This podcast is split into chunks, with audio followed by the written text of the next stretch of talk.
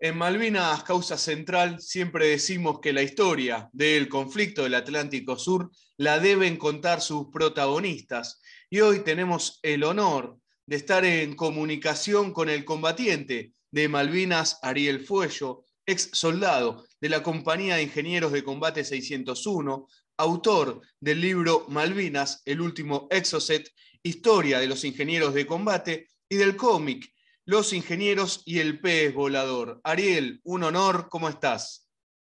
Hola, ¿qué tal? Eh, buenos días, buenas tardes. Muy bien, gracias a Dios.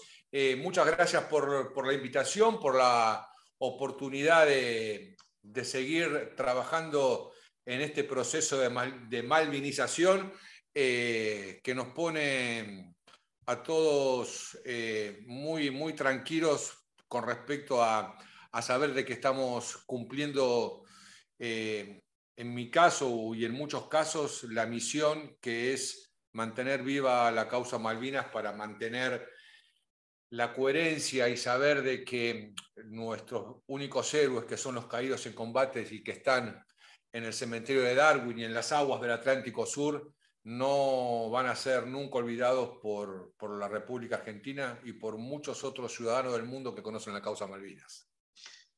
Ariel, si nos vamos a 1982, vos habías hecho durante el 81 el servicio militar obligatorio, la colimba. Primero, muy breve, para, para entender después tu, historia eh, en el conflicto. ¿Cómo fue esa, esa colimba? ¿Dónde, ¿Dónde, te tocó? ¿Dónde vivías vos? Em, qué bueno. Eh, yo hago una serie de diferenciación Colimba, 1981, corre limpia barre, el origen de la palabra, y en 1982 a partir de abril soldados, sin lugar a dudas. Em, yo había empezado a trabajar en los ferrocarriles argentinos en el año 1979, con 16 años, sin ninguna necesidad económica, clase media baja, pero clase media, eh, abuelo ferroviario, tío ferroviario, papá ferroviario, y con mi tío, que, yo eh, no tenía hijos, yo era su único sobrino, eh, hacíamos un montón de actividades. Entre ellas, criar chinchillas. Lo que me significó, después te voy a contar, una experiencia maravillosa de haber aprendido a, saber qué hacer con las chinchillas cuando se morían por alguna enfermedad o alguna causa, cómo lo apliqué en Malvinas. Y quería trabajar y quería tener mi dinero y quería ser independiente, así que entré a los ferrocarriles argentinos en el 79 y en el 81 cuando me sortean y te preguntan a qué te dedicas, qué haces. Yo me había recibido de maestro mayor de obra en el año 1980, es decir, hice los dos últimos años de la escuela técnica este, trabajando, es decir, un sacrificio que no me lo había imaginado porque arrancaba a las 6 de la mañana y terminaba a las 2 y media de la noche.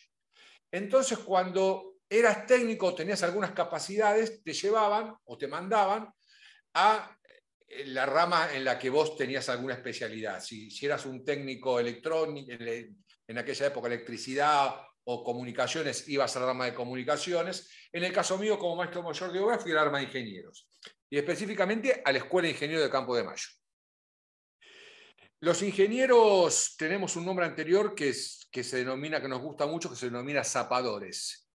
Y ese término zapador viene de la utilización de la herramienta, ¿no? de, lo que, de lo que es la zapa, la pala. Y tiene que ver con los soldados que, además de tener la capacidad de manejar las armas, tenían la capacidad de manejar herramientas. Ese nombre zapador duró hasta el 1800, cuando con el inicio de la revolución industrial y el manejo de los explosivos, la construcción de ferrocarriles, la construcción de puentes, dejamos de ser zapadores y pasamos a ser ingenieros. Pero el origen del, del soldado zapador se remonta más atrás de los griegos, de los persas, cuando los ejércitos necesitaban marchar y necesitaban un, grupo de soldados que abran caminos, en la época de los, romanos, que construyan puentes, que preparen el lugar, ¿no es cierto?, para que las tropas se paren a descansar, y después fundamentalmente en construir fortificaciones y demolerlas. Entonces eso es el arma de ingenieros que a mí me sorprendió muchísimo con los puentes alemanes eh, que, se armaban en forma, en forma escalonada, en forma de, en forma de ¿no? encastrándose una, parte con la otra y que a su vez flotaban. Para eso nosotros en la Escuela de Ingenieros teníamos un lago muy grande donde se hacían esas preparaciones. Pero esa preparación de puente estaba destinada específicamente a una compañía que era demostración. Y como era además conductor, pasé a la compañía comando que manejábamos todo lo que eran los, los vehículos. Así sucedió mi servicio militar. Se fueron las primeras bajas en el mes de diciembre de 1981 y para el 82, para el marzo, habíamos quedado los más, este, los más difíciles, los que teníamos unos cuantos años, unos cuantos meses de, de, presos, de castigos, que sumado entre los que habíamos quedado ya sumábamos años. Entonces, en marzo de 1981 fue la última baja nuestra, justo yo cumplo años el 16 de marzo, un par de días antes, y eh, nos dicen el 2 de abril, señores, dejen, vengan a retirar su documento, que para algunos de nuestros oyentes no lo conocerán, pero no era la tarjeta plástica, sino que era un librito de papel donde te iban haciendo las anotaciones de cambio de domicilios y de servicio militar cumplido o no cumplido. Era la libreta, ¿no? Era, se llamaba así, la libreta. Libreta de enrolamiento. No, no, no, la libreta era de mi papá. Ah, esa era la libreta de enrolamiento. la nuestra ya estábamos avanzados. Era DNI, papel verde, cinco hojitas adentro, sello de inicio de servicio militar, te retienen ese documento y te dan un documento militar. Y nos dicen, señores, viernes, si no me equivoco, 2 de abril, vengan a retirar su documento, el 14 de marzo.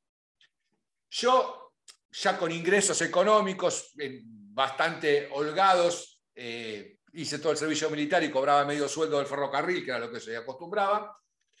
Me compro lo más avanzado en el año 82 tecnológicamente, un radio despertador digital. En vez de despertarte con el tanga, tanga, tanga, tanga del reloj, te despertabas con música. Yo me acuerdo que había puesto Radio del Plata, podías poner AM, FM. Y el 2 de abril, a las 6 de la mañana, digo, pongo el reloj, que me voy al cuartel a buscar mi documento y vuelta a la vida civil. Y me despierto con la marcha de Malvinas. 2 de abril, 5.30 de la mañana. Lo primero que pensé, justo hoy estos tipos les ocurre recuperar las Islas Malvinas, carajo. Y me levanto y lo veo a mi papá, que se estaba yendo a trabajar con cara de preocupación, y después hablamos, y mi mamá, que se le habían hinchado los, los ojos, de, me imagino, de algún llanto previo a que, a que yo me desperté, porque, no sé por qué, pero se imaginaba lo que podía llegar a pasar. Su papá, mi abuelo, que había fallecido en el año 80, veterano de la Primera Guerra Mundial. Y ese abuelo en forma muy extraña, nunca me habló de lo que había vivido en la guerra. Seis meses antes de morir, en el 80, me contó un montón de cosas, que también las termino aplicando en Malvinas. Y vuelvo al cuartel, eh, ese 2 de abril, con todo un país, con toda la... Yo vivo acá en, en, Capital, en Versalles, me tomé el 28 por la General Paz y la Atlántida hasta Campo de Mayo, todo embanderado de celeste blanco, la radio del colectivo Raro, pasando toda música en castellano, nada en inglés, yo me acuerdo cuando salí la primera vez, llegando a mi casa, después del primer Franco, estadio de Vélez Queen cantando We Are the Champion. Temblaba la tierra de Liniers y de Versalles. No había canciones en inglés, llegamos al cuartel y nos dicen, bueno, se suspendió su baja, se va a formar una compañía para viajar a Malvinas, pero ustedes no van a viajar. Eh, viajan solamente soldados de esta compañía de demostración que entraron en el mes de febrero, es decir, hacía 45 días. Y nosotros en el cuartel ya nos manejábamos como prácticamente como suboficiales, después de 14 meses de servicio militar. Y nos reunimos entre los 20 que habíamos quedado, los, más quilomberos, y dijimos, no, acá no nos quedamos a hacer guardia. Por eso te soy claro, ¿no? ¿no? No con un sentido de patriotismo, vamos a defender la patria y demás, sino con el sentido de la omnipotencia de los 18 años, donde pensás que sos inmortal y no te va a pasar nada. Entonces fuimos a hablar con el jefe de la Escuela de Ingenieros, el coronel Bell, y dijimos, queremos sumarnos a la compañía porque nos enteramos de que van a ir soldados a la 63 y ellos van a, nos confirman que van a llevar camiones, grúas, equipos. Teníamos previsto la ampliación del aeropuerto y estos tipos todavía no manejaron nada. Y el coronel Bell nos dice, mire, ustedes son, han sido, ¿saben? de, lo más quilombero que ha quedado. Así que si quieren ir a Malvinas, estoy de acuerdo con lo que planteo, pero no va ninguno en forma obligada, van en forma voluntaria. Y acá, viste, quiero el, primer el primer mito de la desmalvinización, los pobres chicos obligados a, morir por la patria por un, por un general borracho. Nada que ver, nada que ver. Mi caso y el de muchísimos soldados. Otros quizás pueden haber ido en forma obligatoria, pero nosotros no. Tal es así que los 25 nos hicieron formar en la plaza de la Escuela de Ingenieros y 19 dimos un paso al frente y nos sumamos a una compañía de 170 hombres. Y el 10 de abril partimos a Malvinas. Eso, Ariel, ahí quiero hacer de lo que acabas de contar nuevamente eh, resaltarlo. Vos lo resaltaste, pero es muy importante. Para ponerlo bien, bien en contexto, recuerdo estamos conversando con Ariel Fuello. Ustedes le piden al coronel, nosotros queremos ir a Malvinas, somos los, los, más experimentados, le dice, bueno, no, no lo podemos hacer porque está todo completo, tienen que dar un paso al frente. Es decir, contanos, recordanos bien cómo, cómo fue ese momento, que está la, la formación de la compañía y hacernos hincapié ahí, cómo fue ese momento. Y bueno, las plazas de armas son unas plazas muy lindas, muy particulares, muy amplias, donde normalmente las tropas se forman en U cuando tengas el, cómic, yo inicio con uno de los oficiales más queridos que tengo, que es el, coronel Argentino González, después también veterano de guerra en Malvinas, que venía caminando en el año 81, nos formamos todos en esa plaza, y dice, vengo caminando por el jardín de esta escuela de ingeniero y una flor me para y me dice, permiso mi teniente coronel, él era teniente coronel en ese momento, tengo sed, en este cuartel no me riegan, ¿Qué pasa? Nadie rega las plantas como corresponde y toda esa plaza de armas alrededor mío carrera mar y empezaron a saltar todo, inclusive los cuadros. Y en esa plaza de armas, un año después, este coronel argentino González se va a la escuela de guerra, estábamos todos formados en U, se había formado esta compañía que tenía unos 120 hombres de la clase 63, unos 10, unos 15 o 16 eh, suboficiales y unos 5 o 6 oficiales, y bueno, se van a incorporar soldados de la clase 62, pero como yo lo he hablado previamente con ellos, quiero que den un paso al frente eh, y les vamos a otorgar el equipo. Y nosotros estábamos en la pata más corta de la UR, teníamos los laterales, con, en, un lateral toda la compañía movilizada y en otro lateral las otras dos compañías dentro de la Escuela de Ingenieros que no se iban a movilizar, que era comando y servicio. Se movilizaba solo demostración. Y dimos ese paso al frente y, los soldados de 63 nos recuerdan que un rato antes decíamos, si no nos dejan ir a los 19, decime si vos no querés ir, que yo ocupo tu lugar. Y, se vivió eso, y hoy los soldados de la 63 nos juntamos después de 40 años y recuerdan esa, esa decisión nuestra de, de cualquier, a cualquier precio ir, ser parte de, de la historia. No nos imaginábamos lo que los acontecimientos que se iban a suceder. Pero realmente marcó nuestra vida y al día de hoy yo soy un agradecido de haber, a Dios de haberme permitido tomar esa decisión en el lugar que estaba. Porque a mí me gusta escuchar muchos discursos y mucho de lo que tiene que ver con, con la motivación, ¿no? Y de los norteamericanos hay pocas cosas que me gustan, pero una me encanta de Kennedy. El tipo en un discurso dice, pocas generaciones de norteamericanos, y yo digo acá de argentinos, han tenido la oportunidad de defender la patria con sus armas. Y nosotros fuimos una de esas pocas generaciones, después de los gauchos de Güemes, los soldados de San Martín y los hombres de Belgrano. Y Ariel, ahí impresionante esto que nos estás contando realmente. Dan ese paso 18 de 25, correcto, ¿no? Son, los de la clase de 62 que da ese paso adelante. Y ahí mencionabas, si no le erro la fecha, el 10 de abril están en las islas. Sí. ¿Cómo, cómo fue ese viaje y cómo fue llegar a, Malvinas? Bueno, eh, de Campo de Mayo, Unimog, Mercedes-Benz hasta el Palomar. Palomar, eh, avión de aerolíneas, clase clase eh, a la historia en vez de clase turista, porque no tenía asientos, todos sentaditos en el piso, para poder darle mayor volumen de carga al avión, un avión grande.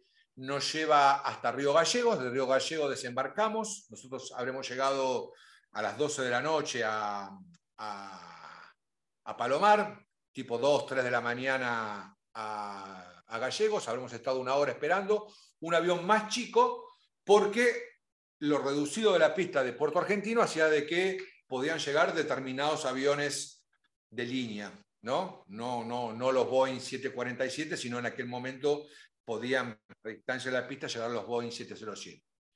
Y empezamos a volar y, cuando empezamos a ver la silueta de Malvinas, onda como, como que todos nos empezamos a emocionar, ¿no? Y el piloto del avión tuvo unas palabras espectaculares, no, no, no las recuerdo exactamente, ¿no? Pero algo así como soldados, tengo el honor de informarles que han llegado al suelo patrio de las Islas Malvinas y, todos nos, pusimos a, aplaudir y a, golpear el piso como tipo recital de rock and roll, ¿viste? hasta que nos dijo el, piloto, bueno, soldados tranquilos que iniciamos el, el, operativo de, aterrizaje. Y bajamos en Malvinas y lo que nos recibe en Malvinas es un viento y un frío que decir, wow, este, ¿a dónde, con qué clima me voy a enfrentar? Eh, cuando me dan la ropa, ese tan característico e incómodo bolso de marinero donde nos cargábamos todas las cosas, porque la logística de la recuperación de Malvinas no tenía previsto que teníamos que ir 10.000 tipos allá, entonces, cuando yo miro mi campera de Dubet, que era de origen israelí, digo, wow, estos tipos me dan una campera israelí del desierto del Sinaí para venirme de la humedad de, las Islas Malvinas, ¿viste? Pero bueno, el paso del tiempo te hace leer de que los únicos que nos vendían implementos bélicos eran los israelíes y que fue lo mejor que se pudo conseguir. Una diferencia muy grande con el Batallón de Infantería de Marina 5 o el 2, que ellos sí tenían la ropa para esa zona fría porque eran destacamentos que estaban en, zona, en zona muy fría, ¿no? como Tierra del Fuego, el 25. Y eso fue lo que me recibió Malvinas. Mi abuelo me había contado que en la Segunda Guerra Mundial, cuando iba marchando hacia el frente con Austria, un amigo de él, que era del mismo pueblo, se pone a llorar porque tenía miedo de morirse, y me cuenta que viene un alemán, un avión alemán viene de frente, los alemanes eran enemigos de los italianos en la Primera Guerra Mundial, tiene una serie de bombas, mi abuelo se tira a la derecha, el amigo a la izquierda, y cuando piden levantarse, él se levanta y el amigo no se levanta. Y lo ve con una esquirla que le había atravesado el hígado y lo hubiera matado. Y esa fue lo que te dije antes, una de las cosas que me dijo mi abuelo, nunca pienses que te va a pasar algo malo en una situación difícil. Y cuando pisé Malvinas me acordé de eso que me dijo mi abuelo. Yo acá camino, pero yo de acá vuelvo. Vuelvo al continente. Y, así me manejé durante los 70 días que estuvimos en Malvinas. Estamos conversando con Ariel Fuello, 1982, soldado de la Compañía de Ingenieros de Combate 601. Ariel, ¿conocías algo de, Malvinas? ¿Sabías algo de Malvinas? Es poco. Lo que obviamente lo que me sorprendió fue la hermosa canción de la Marcha de Malvinas. ¡Wow! Estos, estos militares, para no decir milicos, ¿no? En un rato, que fue la palabra que pensé, hicieron una canción tan linda. Y yo que vengo de una formación socialista, ¿viste? De, abuelo anarquista y de, tío fundador del Partido Socialista Argentino, muchos años después me enteré de que esa canción la decide hacer uno de los mejores, sin lugar a dudas, el mejor este, legislador que tuvo la Argentina, que fue Alfredo Palacios, en una, en una ley que sacó en el Congreso, ¿no? donde se tomó se tomaron distintas canciones y se evaluaron y se eligió el tema de Malvinas. No había sido un tema que los militares habían constituido, construido musicalmente en el 82, ya era de la década del 40.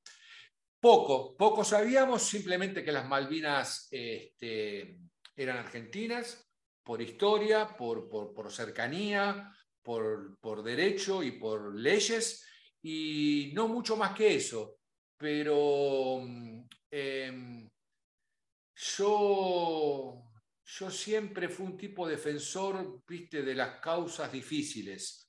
Eh, y cuando supimos, tomamos, tuvimos la certeza de que los ingleses se venían con una, con una flota impresionante, eh, tuve la sensación de que íbamos a pelear. Y esa sensación de que íbamos a pelear eh, la verifiqué el primero de mayo con el primer ataque aéreo. Y Ariel, antes de llegar a ese primero de mayo, ahora están ahí la, compañía de ingenieros eh, en Malvinas. ¿Cuáles son las funciones? ¿Dónde vivían ustedes? ¿Qué es lo que hacían?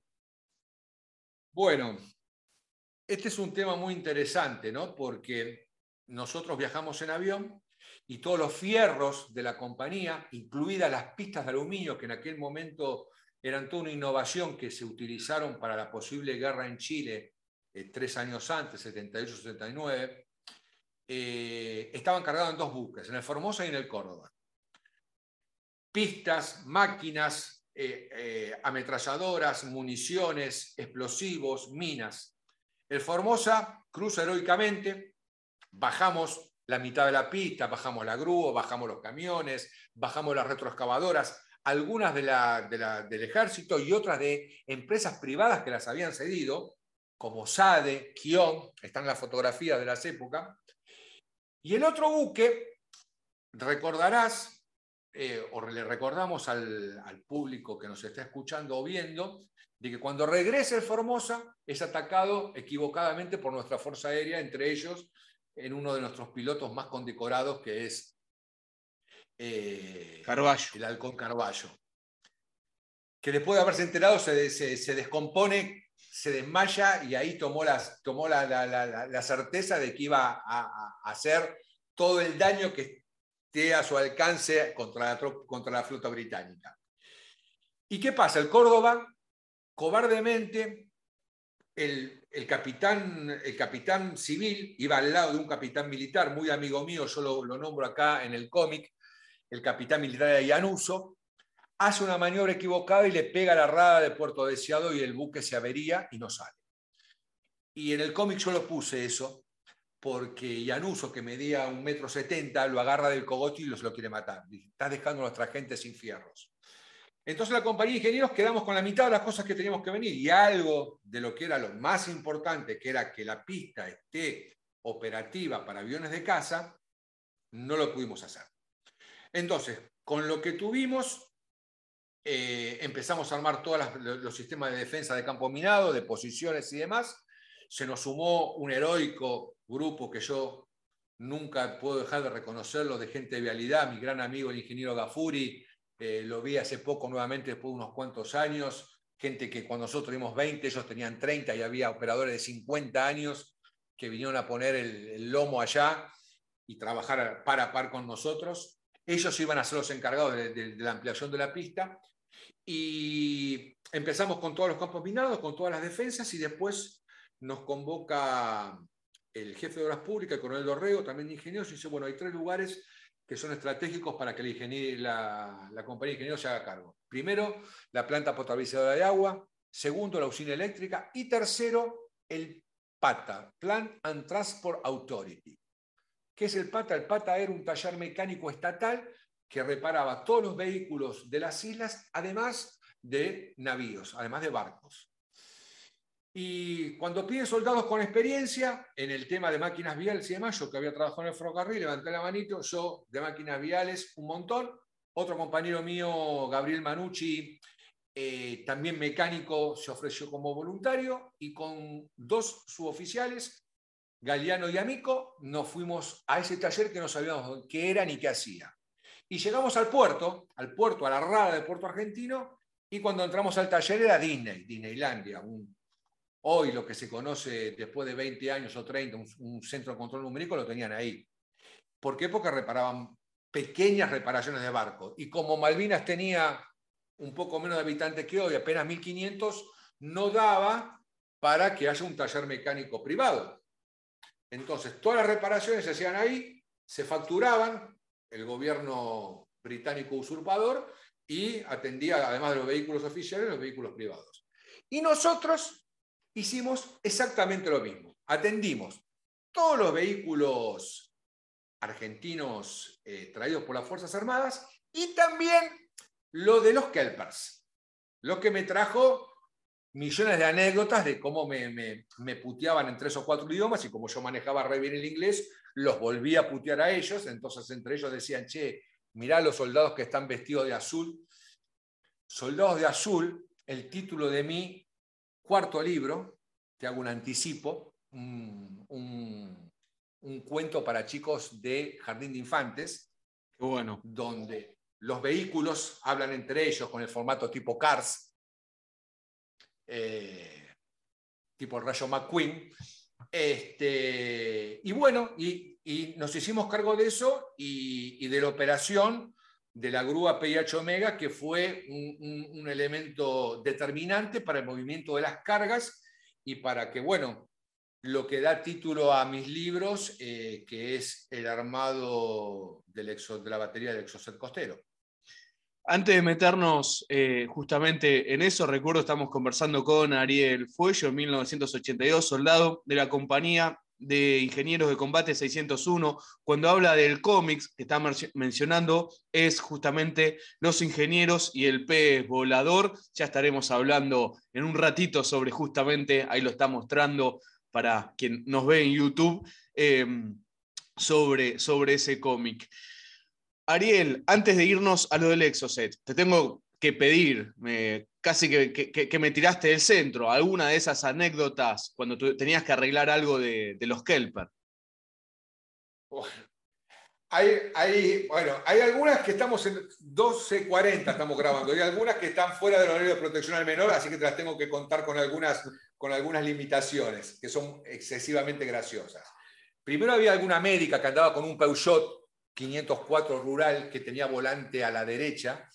Una de las cosas que más le enojaron a los Kelpers es el cambio de mano, cuando le cambiamos la mano. Fíjate que en la Argentina no nos animamos a cambiarle de mano a los trenes, no nos animamos a cambiarnos de mano a los subtes, siguen andando por la derecha como en Inglaterra, pero sí cambiamos los autos. Em, entonces, en esos cambios de mano, eh, había un montón de kelpers que querían seguir manejando por la derecha. Y eso generó muchos accidentes minúsculos, pero accidentes al fin. Entonces, cuando a esta médica, por ejemplo, chocó y se le, re- le reventó una cubierta, nosotros teníamos de todo, cubiertas, baterías, y vino a, a cambiarla. Entonces vino, me dijo, le digo, si no me traes la orden firmada por el coronel Dorrego, yo no te puedo hacer nada. Entonces me puteó, yo la puteé, se fue hasta la, hasta la gobernación, que estaba a poner a unos dos kilómetros. Se vino con la orden del coronel Dorrego y yo dije, con esto, esto fue al principio, ¿viste? Esto es la llave de la vida para mí. ¿Por qué? Porque todas las reparaciones que, ibas, que teníamos que hacerle a las distintas fuerzas, a- a- eh, lamentablemente, Malvinas inicialmente, cada fuerza armada quiso pelear su guerra en forma independiente, hasta que empezamos a enterrar los muertos, y los muertos eran de los tres lados, eran de ejército, eran de marina y eran de fuerza aérea. Ahí empezamos a trabajar en equipo. Entonces venían a reparar un vehículo y decía, tenés que ir a traerme la orden firmada con el Dorrego. No, son tres kilómetros, dejate joder, bueno, ¿qué tenés? Necesito, me quedé sin cigarrillos. Uy, bueno, no hay problema, toma acá Malboro. No, Malboro no. Yo quiero, estoy fumando eh, Parisien, los negros. Entonces, con los Kelper eso yo obviamente no lo hacía porque sabía que podíamos tener un problema bastante grave porque nos podían denunciar, pero entre, entre tropa, viste, me manejaba de esa manera y de esa manera podíamos tener más o menos garantizado un abastecimiento. En un momento nos dan, llegan, nos dan la orden de que llegan en avión unas motos que venían encajonadas en, madera, unas Kawasaki 125, las icónicas en las que está subida el ñato rico y demás. No había nafta. Entonces nosotros nos, habíamos armado un sistema de dosificación, había mucha nafta común, pero que para- para el Roland y demás no servía. Necesitaba una nafta especial de alto octanaje. Entonces la mezclábamos con JP1, con el, con el combustible de, de aviación. Y ahí le levantamos el, el octanaje y andaban barros. Llegan las motos, las desarmamos, las preparamos, le echamos aceite, le echamos nafta, la ponemos en marcha, se van los comandos. Vuelven los comandos y che, además de motos necesitamos autos. Bueno, hay que decomisárselos a los civiles. Un error estratégico argentino fue que la mayoría de los vehículos que llevamos, ninguno andaba por la turba, todos se hundían. ¿Por qué? Porque la turba es como una esponja y los únicos vehículos que andaban eran Land Rover, vehículos hechos en Inglaterra con carrocería de aluminio. Relación peteo-potencia les permitía andar por la turba alegremente. Entonces le sacamos los, le requisábamos los eh, vehículos a los Kelpers y se los dábamos a los comandos. Claro, el otro día los comandos los traían detonados, le habían pasado por arriba de las piedras, de, la- de los puentes, de las zanjas, eh, chocados, y nosotros teníamos en, en medio del ataque aéreo, tun, tun, tun, tun, arreglarlo para devolvérselo a los Kelpers. Yo nunca me imaginé, siempre putié contra esa situación, con estos tipos que son los usurpadores, porque me hacían sentir, viste, como un nazi en París, por ejemplo, viste, como que éramos tropa de ocupación cuando estábamos en propio territorio. Le tengo que devolver todo esto y además hacerle firmar un papel que le devolvía el auto en condiciones. Yo nunca me hubiera imaginado que toda esa documentación, qué destino iba a tener. Después te lo voy a contar más tarde. Pero en todo eso, en una, en Malvinas no había una sola mujer linda, una chica linda, joven, linda. ¿Por qué? Porque las todas, en un lugar donde había 1.500 habitantes, había una alta promiscuidad, muchos hijos no sabían quién eran su papá, obviamente sí su mamá, y las que estaban más o menos lindas trataban de conocer, a engancharse, un soldado inglés e irse para Londres porque lo inhóspito de Malvinas y la falta de entretenimiento y la falta de baja cultural hacía de que llamaba la atención que vos no veías chicas entre 15 y 35, 40 años atractivas.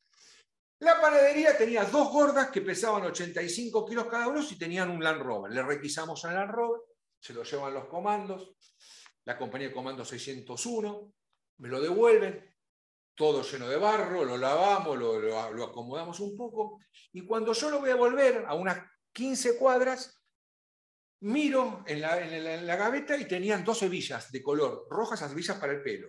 Agarro las hebillas, me la pongo en mi uniforme azul, yo tenía la ropa verde de soldado y arriba un mameluco azul, para, como estábamos todos bajo el auto, para ensuciarnos. Me pongo las dos hebillas amarillas y rojas, le devuelvo el auto a las mellizas y me vuelvo. Paro enfrente donde estamos a postear una Malvinas, che, ¿te querés? Necesito pan, parte del arreglo de los, vehículos. Me agarro el pan y me quedé, me, quedé, me dice, che, estamos jugando el truco. Bueno, me quedo. Media hora, 40 minutos, vuelvo. Che, ¿por qué tardaste tanto? Me cagan a pelos suboficiales. ¿Qué se me ocurre? Mira las hebillas. ¿Viste que le fui a devolver el auto a las gordas? Tuve sexo con las dos. Con las dos juntas sos un hijo de puta. Imagínate, habían pasado ya cuarenta y pico días de estar en Malvinas.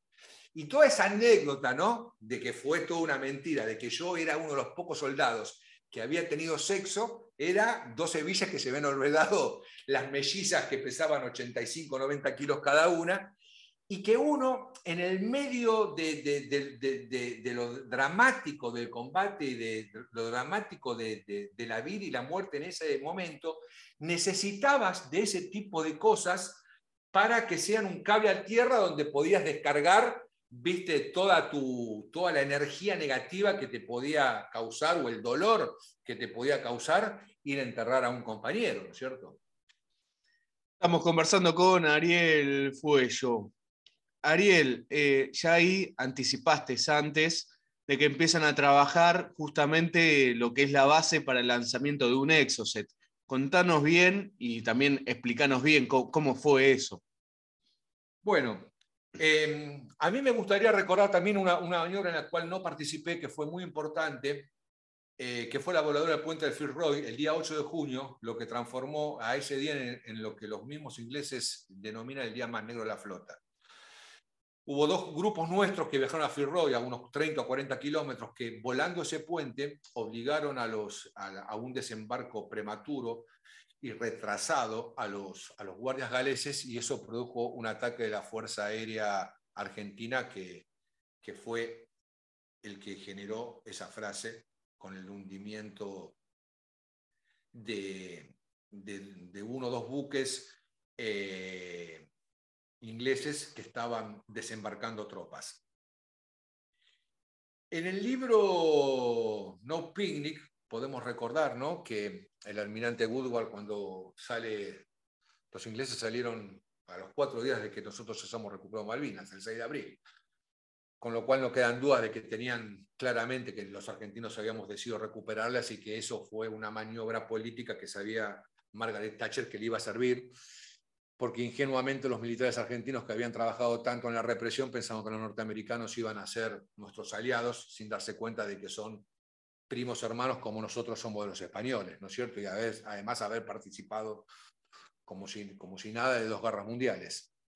Eh, sale del puerto de Inglaterra y dice, sí, nos vamos al sur, al Atlántico, pero bueno, calculo que en 30 días estaremos de vuelta. En definitiva, nos vamos de picnic. Y después del fin de las hostilidades, el almirante Woodward escribe un libro que se llama No Picnic. Y cuando en, una de las páginas de ese libro No Picnic, él, eh, él, dice que después de la voladura del puente de Fitzroy tuvieron este serie de inconvenientes y que nunca en una guerra son suficientes la cantidad de ingenieros. Él lo decía para poder reparar el puente y poder cruzar sus tropas. Y yo lo digo a partir de la voladura de ese puente. Em, el día primero de mayo empezaron los bombardeos navales de día y los ataques aéreos de día. La Fuerza Aérea Argentina demostró más que heroicamente de una manera increíble y de preparación en, pocos, en pocas semanas, en pocos días, cómo se los debía, cómo se los podía atacar, con lo cual la, la Marina británica deja de atacar de día y empieza a atacar de noche. Entonces teníamos de día ataques aéreos, de noche ataques navales. Eso constantemente a partir del primero de mayo. De hecho, el primer buque que bombardea Puerto Argentino a las 12 del mediodía es el HMS Glamorgan. Entonces se intenta contrarrestar ese ataque marítimo, primero trayendo en, aviones Hércules los cañones SOFMA, que tienen un alcance máximo de 19, de, de, 19 creo que de 15 kilómetros, o de 12 kilómetros y que se los ponía muy cerca de la costa para repeler los ataques, lo cual lo vieron claramente los, los, los, ingleses. Entonces no, no, había momento en que se acercaran a menos de 20 kilómetros de la costa. Entonces, ante esa alternativa, y aquí la flota argentina, después del hundimiento del área general Belgrano, dice mi amigo Horacio Calderón, un analista internacional, la flota argentina se fue a Mendoza, eh, como una extensión de no haber movilizado después del hundimiento Belgrano todas las capacidades tácticas que teníamos, yo no sé nada de la Marina, pero lo que sí sé es que después del hundimiento Belgrano quedaron misiles Exocet disponibles dentro de los barcos, que eran fragatas que habían sido compradas en Inglaterra, y que al jefe de arsenales de, Puerto Belgrano eh, ante el requerimiento del almirante Otero, que está en Malvinas, intentan buscar la posibilidad de armar una batería costera con estos misiles. Y ahí aparece el genio de todo esto, que es el ingeniero, el ingeniero Pérez, en aquel momento capitán de fragata, medalla de oro de la Universidad de Buenos Aires, capacitado en Francia con los misiles Cruzetti, y le plantean si se le podían sacar los misiles sobre barcos y lanzarlos de tierra. Y dice que sí, pero que es un trabajo que llevaría no menos de 60 días. Dice, no tiene más de 15, así que póngase manos a la obra. Y ahí pasa lo que muy poco se habla de Malvinas, que es la importancia de la capacitación y la importancia de la tecnología. El ingeniero Pérez, para poder lanzar un, un misil que los franceses lo inventaron para ser lanzados únicamente desde mar o desde aire por los aviones, ya se habían lanzado en ese momento los cinco misiles que Argentina disponía, había comprado 15, en otro error estratégico, 10 venían navegando en el mar el, 2 de abril, e Inglaterra obliga a Francia a que peguen la vuelta. Esos cinco misiles fueron utilizados, dos para, para hundir el Sheffield, dos al Atlantic Conveyor y el último en el ataque al Invencible. Así que quedaron, esos misiles eran los AM-39, quedaron los MM-38. Y el ingeniero Pérez entiende claramente que se necesitaban cuatro cosas fundamentales para poder reproducir todos los elementos que tenía el barco en tierra. El primero y más complejo era una computadora que le envía la información al misil. El segundo era un grupo electrógeno de 440 volts, muy complejo. Se consiguió un grupo electrógeno Siemens de la Segunda Guerra Mundial, lo que iluminaba los aviones. Lo tercero, una plataforma de lanzamiento. El misil necesita 35 grados para salir, para después nivelarse muy cerca del agua.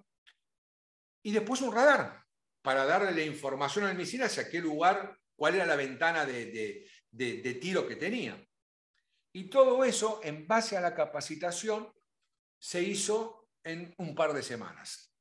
De ahí la denominación de ITB, nosotros nos avisan que un vuelo de, de Hércules llegaba el primero, el, 30 de, el 30 de mayo, el 31 de mayo, eh, con una batería costera. Ese vuelo se suspende porque estaban justamente bombardeando la, la, pista de Puerto Argentino. Al otro día se vuelve se vuelve a hacer el operativo y ese primero de junio, efectivamente, llegan más de 7.500 kilos de fierro. Que el almirante Pérez pregunta qué había en Malvinas para moverlos. Y lo único que había para moverlos en Malvinas era la grúa del Cuerpo de Ingenieros de Combate 601.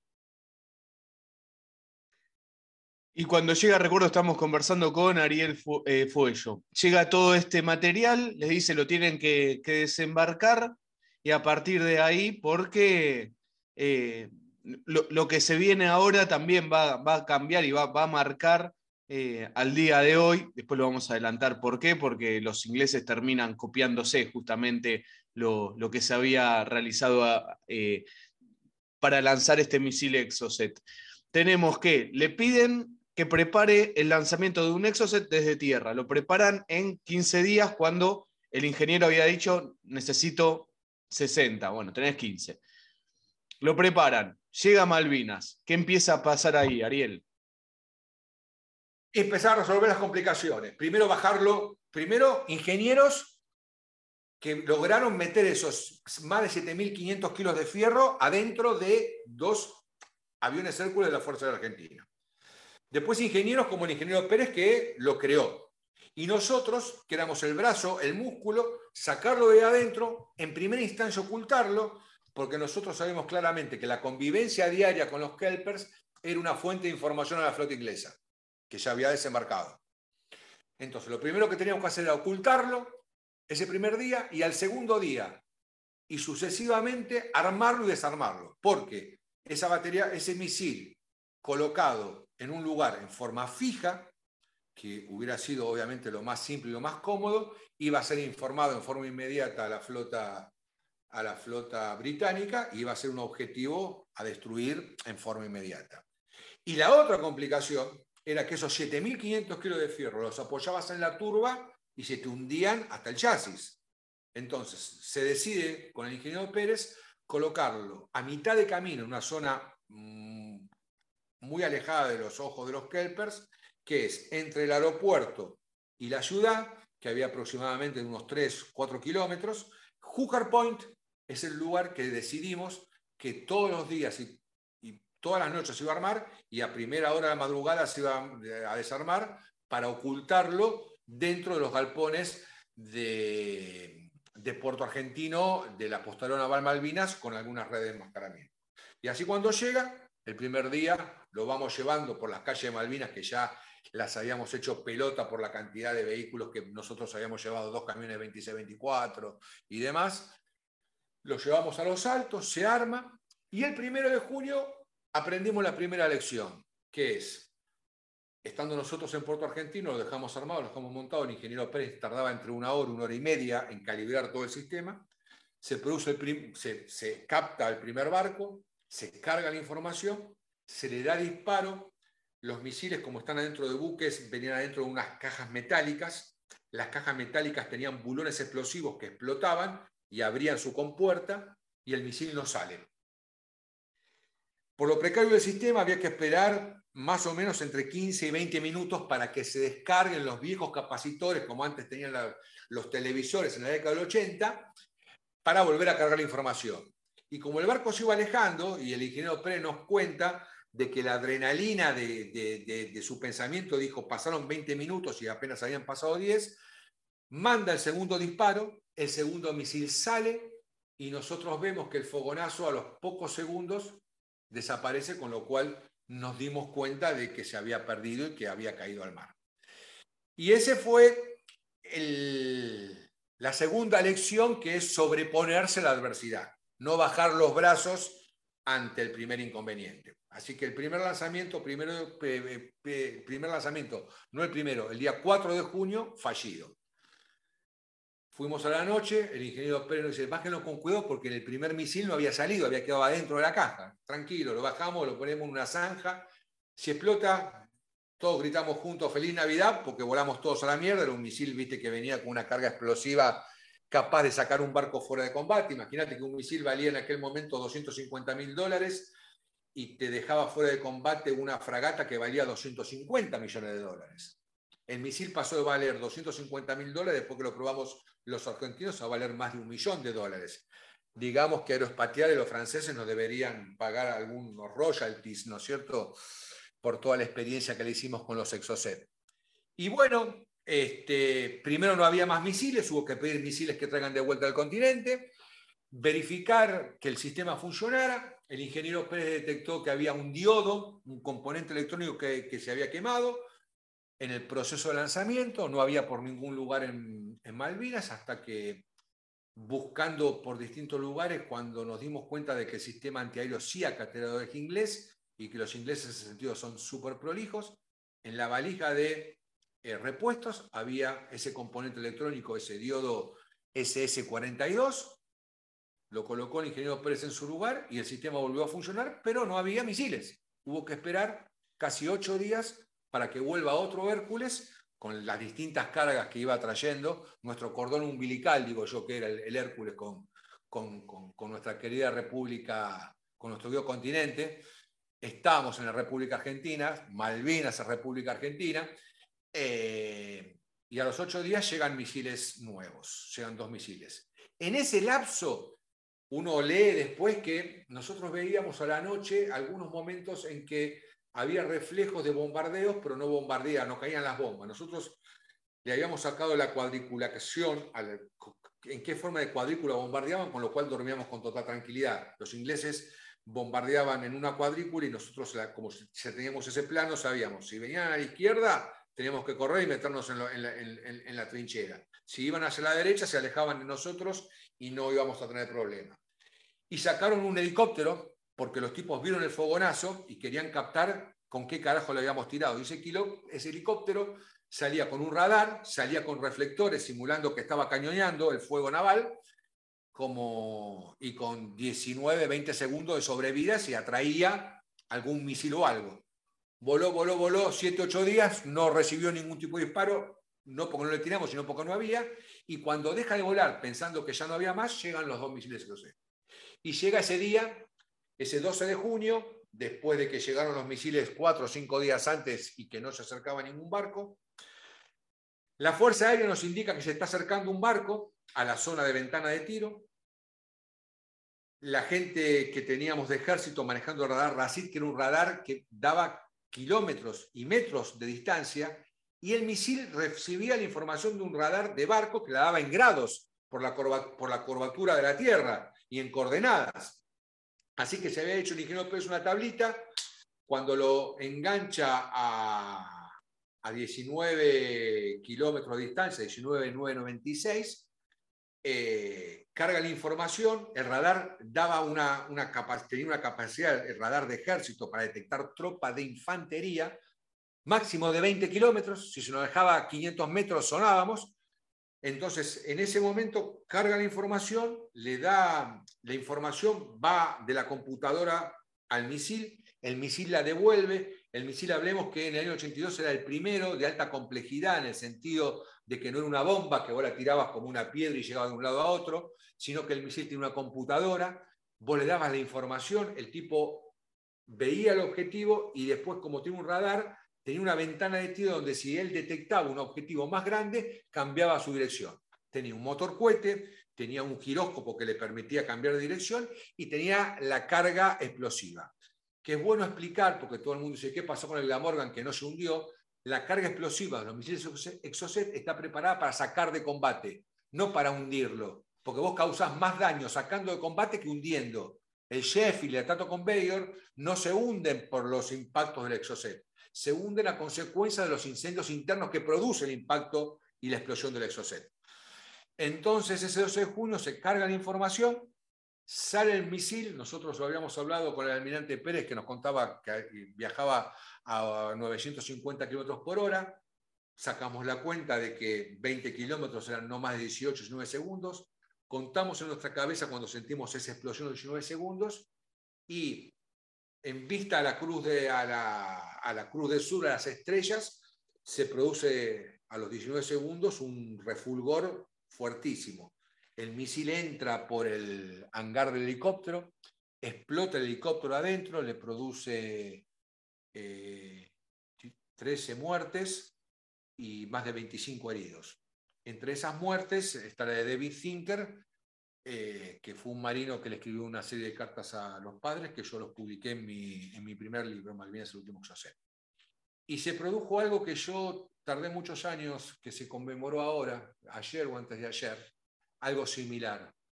Explotaron las balas trasantes, en vez de salir contra los montes, salían para arriba. Era, fue el anticipo del gol de Maradona a los ingleses. El festejo de sentir eh, que por primera vez porque ¿qué fue lo que pasó? El, buque venía bombardeando y obviamente cuando el impacto le hizo deja de bombardear. Ese bombardeo iba a seguir una hora más, dos horas más. Entonces la guarnición de Puerto Argentino bloqueó sus, radios por la información de lo que había pasado, de que de repente se terminó un bombardeo naval y de que con algo le habíamos pegado porque se vio en el horizonte esa explosión de color amarillo. Estamos conversando con Ariel Fuello, en 1982, soldado de la Compañía de Ingenieros de Combate 601. Y Ariel tiene una particularidad también esto, es que las tres fuerzas trabajaban para el lanzamiento del Exocet. Por supuesto, desde la Armada para el lanzamiento, ahí todo operando, pero ustedes también desde el ejército como ingeniero armando todo, estaban los radares. Eh, aclaranos eso, de las tres fuerzas operando. Claro, porque el radar, cuando el 1 de mayo atacan el aeropuerto y queda fuera de servicio la, torre de control, viene un radar móvil que era una belleza, un radar Western con Vica Móvil, yo soy muy amigo de uno de los operadores, el, brigadier Sarabia, es el primero que nos anticipa el acercamiento del buque. Sin ese anticipo nosotros no lo podemos haber captado. Entonces, la, la, lección más importante que para mí nos deja Malvinas, ¿no es cierto? Que es el trabajo en equipo saber que nadie se salva solo, saber que para llegar a un objetivo tenés que primero capacitarte, estudiar, tener la voluntad de hacerlo, la disciplina de hacerlo y después trabajar en equipo. Eh, a mí me gusta mucho dar charlas en los colegios. El, camino de la recuperación argentina de Malvinas ya está marcado. Hay ejemplos, los tenemos con Hong Kong. Cuando China se convirtió en una potencia, los ingleses tenían un, un pacto para quedarse con Hong Kong de por vida, no con un tiempo limitado. Y aprovecharon los 99 años para devolvérselo. Un país, dos sistemas. Hong Kong siendo la capital financiera de Asia, se transforma en, una parte de la China potencia que hoy es. Eh, y el problema de la Argentina justamente es que necesitamos recuperar la memoria de no ser un país nuevo, sino volver a ser el país que fuimos en la época de Pellegrini, Roca, Sarmiento, donde fuimos la séptima economía más importante del mundo. Que había que mejorar muchas cosas porque había injusticia social y demás, pero éramos la séptima economía del mundo, porque somos el octavo territorio más grande del mundo. Y es el único caso de los 10 territorios más grandes del mundo, en los que está Rusia, Estados Unidos, Canadá, Australia, la India, que somos la economía número 32, 39. Entonces, Argentina no necesita ser un país nuevo y distinto. Necesita recuperar su memoria en base a valores como son la educación, la disciplina, el esfuerzo. Yo hablo, hablaba muchas veces del sacrificio, hay que sacrificarse. Después me di cuenta que no, el sacrificio, me remite a los mayas, a los aztecas, que subían a un pobre tipo arriba de la pirámide, tú le sacaban el corazón y decían, tomá, para Dios. No, eso no. Disciplina. Yo me despertaba todos los días para ir a trabajar al ferrocarril y después iba a estudiar y me despertaba. Y yo le decía a los chicos en los colegios, nunca me hubiera imaginado que ese sacrificio de despertarme a los 16 años, a las 6 de la mañana, acostarme a las 2 y media, me iba a colocar después, 5 años después, 6 años después, cuando, hice, cuando tuve que ir a Malvinas, cuando fui a Malvinas por una decisión, estar en uno de los mejores lugares posibles. Yo no dormía dentro de un pozo con agua, yo dormía arriba de una rada de madera, dormía arriba de un piso de madera. ¿Me entendés? ¿Por qué? Por haber estudiado, por haberme capacitado. Eso es el único camino. Cuando nos preguntamos cómo recupera Argentina las Malvinas, y la recupera únicamente por el camino de ser un gran país. Y el lanzamiento del Exocet es una forma, un ejemplo de lo que podemos hacer cuando nos capacitamos y cuando trabajamos en equipo. Ariel, ¿cómo fue el 14 de junio para el soldado Fuello? Eh, hubo un acontecimiento trascendental el 13, un día antes. Un grupo de SAS, eh, de Special Air Service y de SBS, de Special Boat, eh, desembarcan enfrente donde estábamos nosotros, en la península de Camber. Una operación que poco se conoce, porque cuentan mucho la de Isla Borbón, donde, donde volaron todos los aviones que teníamos en, esa pista de avanzada, cuentan poquito del intento de asesinato de los pilotos que manejaban los supretendar, los Soset y, los misiles en Río Grande, pero acá desembarcan con la mala suerte de que, para ellos y suerte para nosotros, de que estaba el almirante Iris en el buque hospital y cuando siente los botes neumáticos, los botes de, de, goma que venían, eh, venían navegando, le prenden los reflectores y los, identifican. Entonces, nosotros estábamos de un lado, ponele de la izquierda, y enfrente estaban todas las baterías de defensa antiaéreas. Bajaron las baterías de defensa antiaérea y le tiramos como se diría, con de todo. Esa operación la describe eh, uno de los eh, jefes de inteligencia inglés en Siete Batallas por Malvinas, con una calentura muy grande del, jefe de la, fuerza, de la fuerza inglesa, diciendo que las tropas especiales querían entrar en combate y querían tener su bautismo de fuego, lo cual yo no creo, yo creo que una de las hipótesis dice que iban a hacer una cabeza de playa, ahí en Cambers, donde, enfrente donde estamos nosotros, en, la entrada a la rada de Puerto Argentino, y otra de las hipótesis que nos venían a, venían a eliminar al, sistema Exocet que un día antes le había pegado a la Morgan. Entonces, después de todos los tiros que tiramos, y después que nos dimos cuenta de que los tipos pegaron la vuelta y, se tuvieron, tuvieron que dejar unos cuantos muertos ahí en Camber, tuvimos la sensación de que la guerra se ganaba. No teníamos la claridad de lo que estaba pasando en Tumbledown, en Dos Hermanas, donde las tropas nuestras estaban siendo atacadas en relación de 5 a 1 y en forma nocturna, donde los ingleses tenían las mayores ventajas. Entonces, después de esa adrenalina del día 13 a la noche, eh, pasó el 13, llegó el 14, cada vez sentíamos los bombardeos más cerca y nos despertamos a las 6, nosotros nos despertábamos todos los días a las 6 de la mañana. Llegábamos agotados a las 8, 9, 10 de la noche, nos derrumbamos en la bolsa de dormir, nos despertábamos como, como búhos a las 6 de la mañana. Y esa mañana nos despertó el silencio. Nosotros habíamos incorporado el bombardeo, el ruido, y nos sorprendió muchísimo. Y abrimos, nosotros teníamos el, el taller que tenía unos portones de chapa, los abrimos y empezamos a ver cómo las tropas venían bajando de, los montes y cómo había parado un bombardeo. Y ahí nos comunicaron por radio de que estaban en tratativas de, de, firmarse un alto al fuego.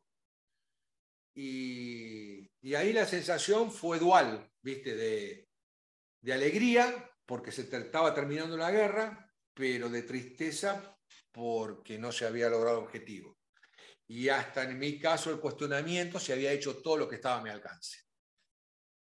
Y se juntó la compañía y al, aeropuerto a, esperar la forma en que íbamos a retornar al continente. Así que ese no fue el día más triste de mi vida. El día más triste de mi vida fue tres días después. Nosotros nos quedamos, muchos de, de hombres de nuestra compañía se quedaron a demarcar los campos minados. Había terminado la guerra y seguían volando por el aire los ingleses y el día más triste de mi vida. Mirá que se murió mi papá y se murió mi mamá. Me dolió terriblemente como le, puede, le tiene que doler y le debe doler a cualquier hijo.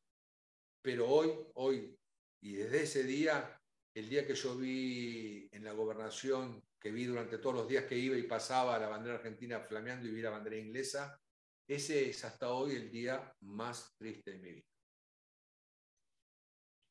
Estamos conversando con Ariel Fuello. Y Ariel, de, ese momento vos recién mencionabas que los, los ingenieros se tuvieron que quedar más tiempo porque iban marcando los lugares de, los campos minados. Eh, ¿Vos pertenecés a, los que quedó bastante tiempo o volviste al continente a los pocos días? No, yo pertenecí al grupo que volvió a los pocos días. Soldados quedaron pocos, quedaron uno o dos como, como traductores. La mayoría de los que quedaron fueron cuadros. De hecho, el que en aquel momento el cabo Catay, mira lo que es el destino, terminó la guerra entero y volvió al continente con una pierna menos. En la demarcación pisó una mina, una antipersonal italiana y perdió, perdió, perdió una pierna. Este, nosotros volvimos el día 17, 18 en el Buque Hospital Bahía Paraíso. Esos cuatro días no comimos, la pasamos muy mal a la intemperie en el puerto y eso aceleró un poco nuestro regreso. Ya habían regresado la mayoría de las tropas de infantería y habíamos quedado eh, la mayoría de tropas de ingenieros o de otras, de otras secciones, como el batallón de infantería 5, que también tenía tenía cuerpo de ingenieros. Ariel, lo último de 1982, ¿cómo fue el regreso a tu casa? Eh, el regreso peor que la guerra. El regreso a mi casa y a mi familia y a mis afectos maravilloso. Mi tío, que te contaba hoy, eh, llevándome a, todos los lugares del Gran Buenos Aires, del ferrocarril Sarmiento, con un, con un tren especial en la que hemos comido asado, pero la llegada la llegada acá al continente, después de haber bajado el Bahía Paraíso en Punta Quilla, un, un foco nos llevó a, Río Gallegos y de Río Gallegos llegamos a Palomar. Llegamos a Palomar a las 3 de la mañana, cuando nos indican dónde teníamos que ir, el, micro tenía todas las ventanillas pintadas de negro, y ahí rápidamente me di cuenta de que, digo, estos tipos qué carajo hacen, nos están ocultando. Y me acuerdo que me empujan con, un policía militar con, el cañón del FAL y yo agarro el cañón del FAL, se doy vuelta y se lo pongo en, la garganta. Digo, ¿qué me empujás? Vos no tenés idea de dónde vengo yo. Se lo quería hacer comer el FAL. Y nos subimos a ese micro en el cual no podemos mirar para afuera, llegamos a la escuela de suboficiales, dormimos un rato, la mañana nos despertamos temprano, nos citan a un salón, viene alguien de inteligencia, nos empieza a explicar qué teníamos que hablar sobre lo que habíamos vivido en Malvinas, y ya nos empezamos a cagar de la risa, los tipos tan locos. Salimos de esa reunión, le caminamos por arriba de los canteros con las flores, una de las peores cosas que le puedes hacer a un militar, pisarle los canteros con flores recién puestas.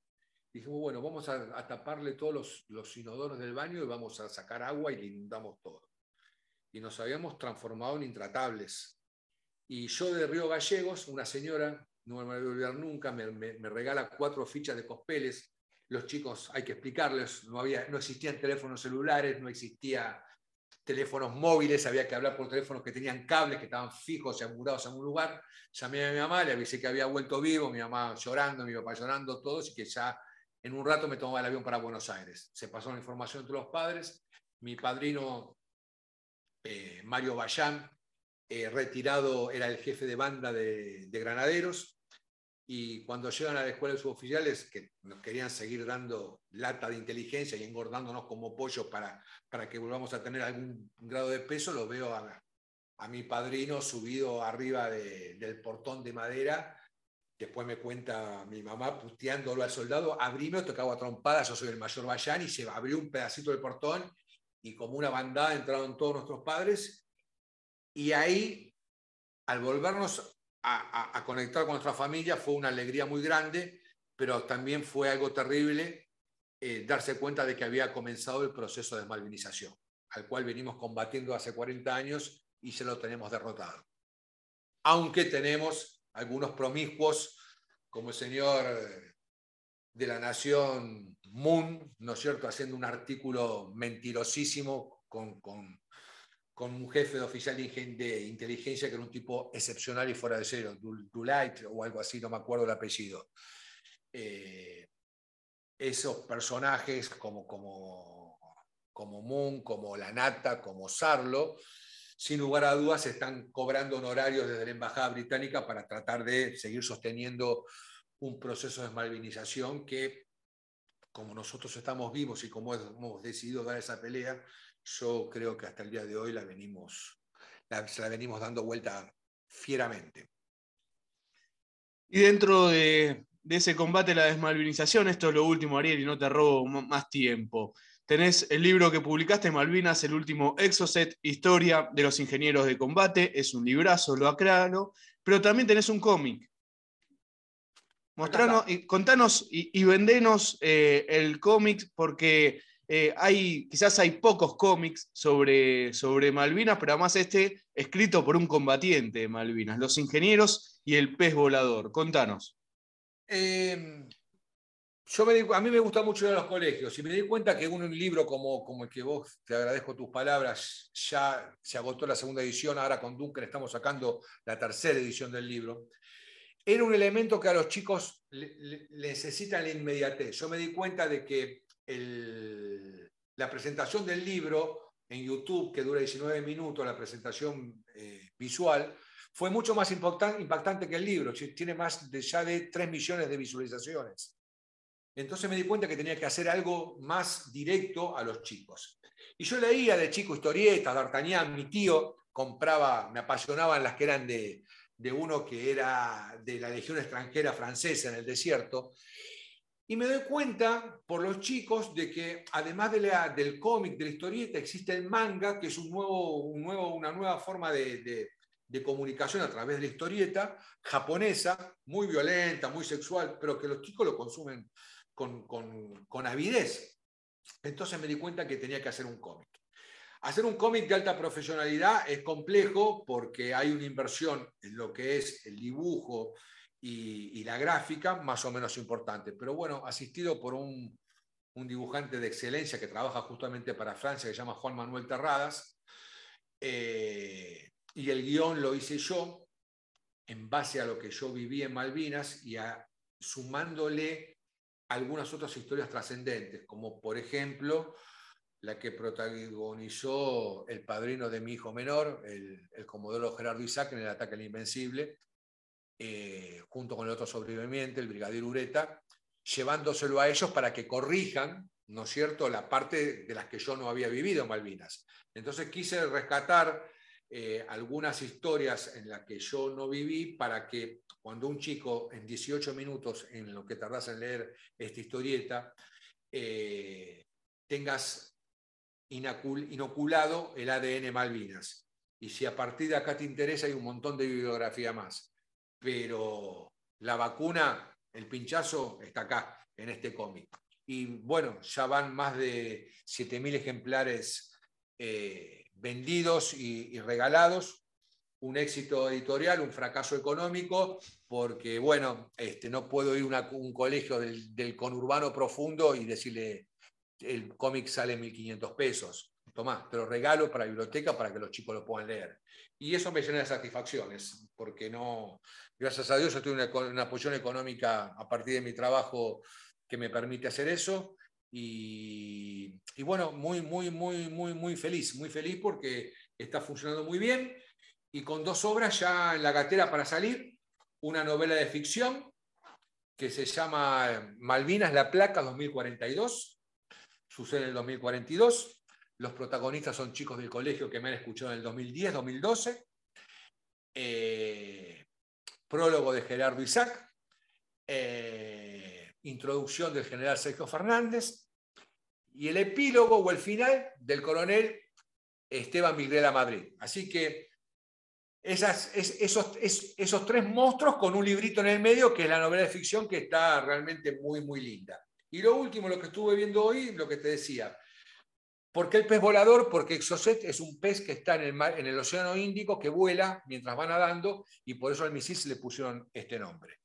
Eh, la placa 2042 es un hecho histórico de una placa que después que echamos a los ingleses, entre las tantas veces que los echamos de la Argentina en 1770 cuando era territorio español, dejan una placa de plomo donde dice que estas tierras pertenecen a su graciosa majestad Jorge III, capitán Calleja la saca, la trae al, al Cabildo de Buenos Aires, y después de que en 1806, durante 45 días, la bandera inglesa flameó en Buenos Aires, al ser echados por Liniers, Alza, Güemes y demás, eh, esa placa desaparece. Y la historia, el policial, es la recuperación de esa placa en Londres. Así que bueno, próximo. Lo recontra vendiste, Ariel. Espero que salga rápido porque yo ya lo quiero. Yo ya lo quiero. Primero te llega, primera te llega la historieta, ¿eh? Primero te llega la historieta. sobre la historieta, porque es importante, Ariel. Yo te comentaba que te dije, Ariel, no lo consigo la historieta. ¿Cómo se consigue? ¿Cómo se consigue? Me la pedís por Instagram, a mi nombre, eh, arroba Fuello Ariel. Me la pedís al Facebook. Hoy se la estoy mandando a Nicolás Casanseu a San Lorenzo, a Rosario. Eh, la edité yo. Yo soy el editor para poder sacarla y para poder tener esta posibilidad de, de en muchos casos en los colegios o en los chicos que no tienen recursos poder regalársela, poder dejarla como un material de lectura. Así que por Instagram o por Facebook me la piden, eh, la coloco en un sobre de correo argentino y se la despacho al lugar del país donde sea. Y si es capital y Gran Buenos Aires, obviamente como en el caso tuyo, espero poderte acercar la semana que viene personalmente. Eh, y será eh, un honor, un, gran honor.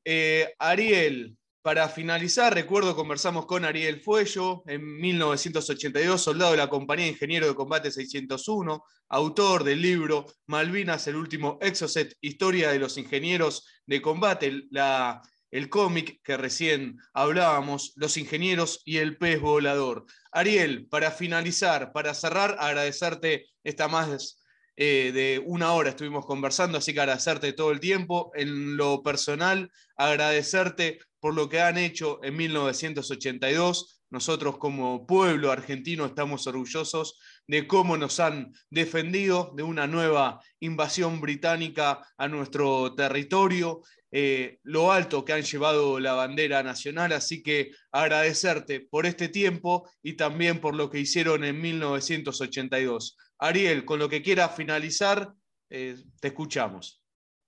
Sí, mira, yo eh, durante muchos años tuve una empresa de envase flexible que se la vendía a Mercado Libre. Eh, fabricaba las bolsas de color amarillo donde se despachan los productos. Por eso tuve que viajar muchas veces a Inglaterra, a Europa y un par de veces a Inglaterra. una de las últimas máquinas que hicimos las vino a inaugurar el presidente Néstor Kirchner, que era una máquina especial para envasar billetes al vacío y reemplazar un producto que se importaba por un producto de producción nacional. En esos viajes a Inglaterra yo tuve la ocasión de charlar con, algunas, con algunos veteranos de guerra inglesas y con algunas autoridades políticas de, mediano, de mediana línea. Los ingleses no pueden creer cómo después de 40 años los veteranos de guerra argentinos seguimos enseñando y educando en que la causa Malvinas es una causa justa y que es un territorio argentino usurpado. Y lo que yo te quiero garantizar, Juan, que a ellos les preocupa muchísimo más si compramos aviones, si conseguimos los cartuchos para eyectarse, si vamos a comprar nuevos barcos, sino que las balas que más les duelen y que más bajas le causan mentalmente es lo que nosotros estamos escribiendo y lo que nosotros como sociedad, no los veteranos, vos incluido, estamos educando en la cuestión Malvinas. Es indudable que en corto, mediano o largo plazo las Islas Malvinas, las Georgias y las Angus del Sur van a volver a ser territorio argentino. El camino es la educación, el sacrificio y la disciplina. Así que vamos a seguir cargando balas de, cultura. Eh, yo me quiero despedir como me despido muchas veces en los colegios. Eh, yo no sé, yo tuve el honor de ver la bandera argentina flamear en Malvinas. No sé si mis ojos la van a volver a flamear, pero seguro, Juan, que a través de tus ojos, los de mis hijos, los de los chicos a los que yo hoy le estoy dando charlas en los colegios, a través de esos ojos yo voy a ver de vuelta volver a flamear la bandera argentina Malvinas. Muchas gracias. Muchísimas gracias, Ariel. Un honor.